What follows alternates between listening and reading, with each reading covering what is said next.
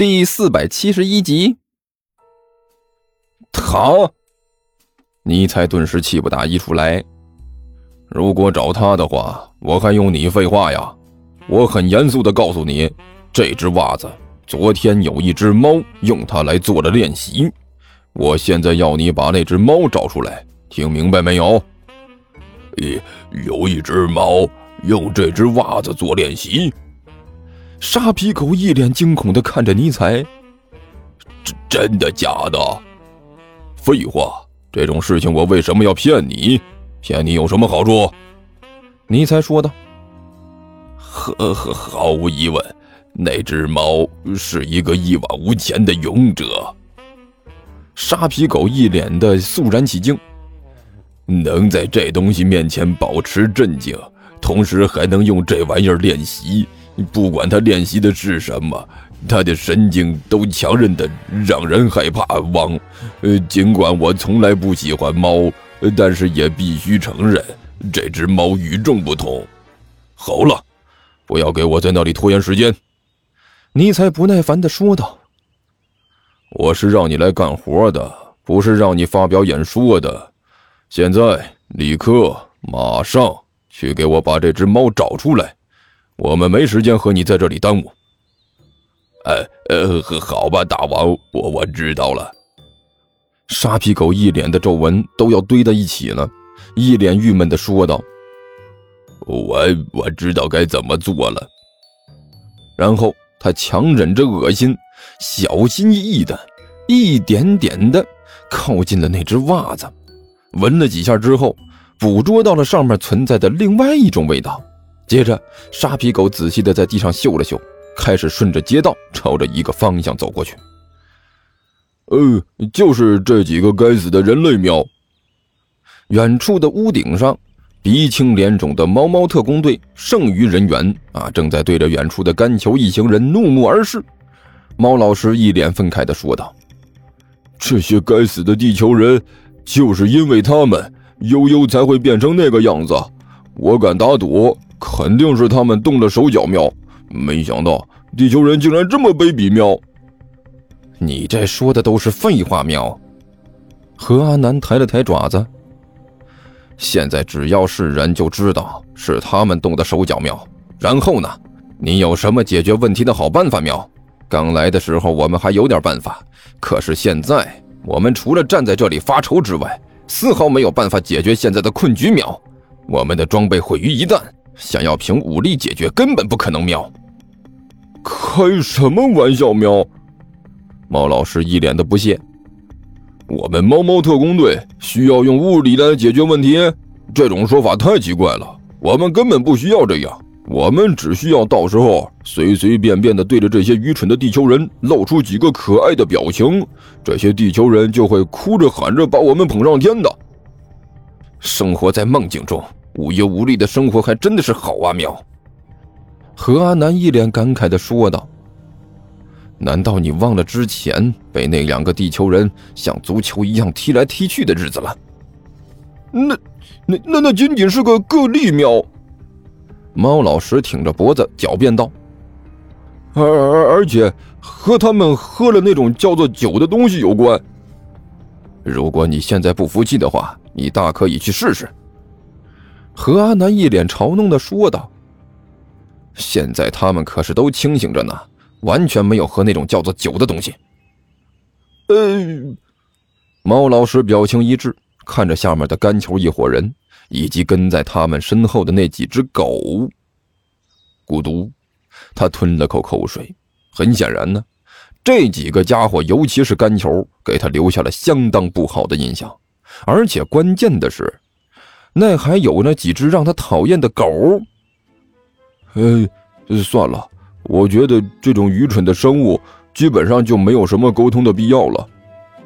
猫老师干巴巴的说道：“我们还是换一种方法和试试看吧。”切，我就知道你是在说大话。”何阿南一脸不屑的说道。该死的！如果不是你这个家伙选错了降落地点，我们不至于遭遇这么倒霉的情况吧？猫老师一下子就炸了。我现在被悠悠挠的地方还疼呢。好了好了，一边的狐狸猫终于开口说话了：“你们两个安静，现在争来吵去的于事无补。我们现在需要的是办法，而不是这种毫无意义的争吵喵。我决定，现在我们的主要目的，应该是监视这些家伙，搞清楚他们究竟对悠悠做了什么喵。地球有句老话喵，对症下药。如果不对症，我们怎么知道该下什么药？”同意喵，何阿南点了点头。我没意见喵。猫老师也是老老实实的点了点头。师傅，东西都准备好了。王旭一脸兴奋的摆弄着手里的东西。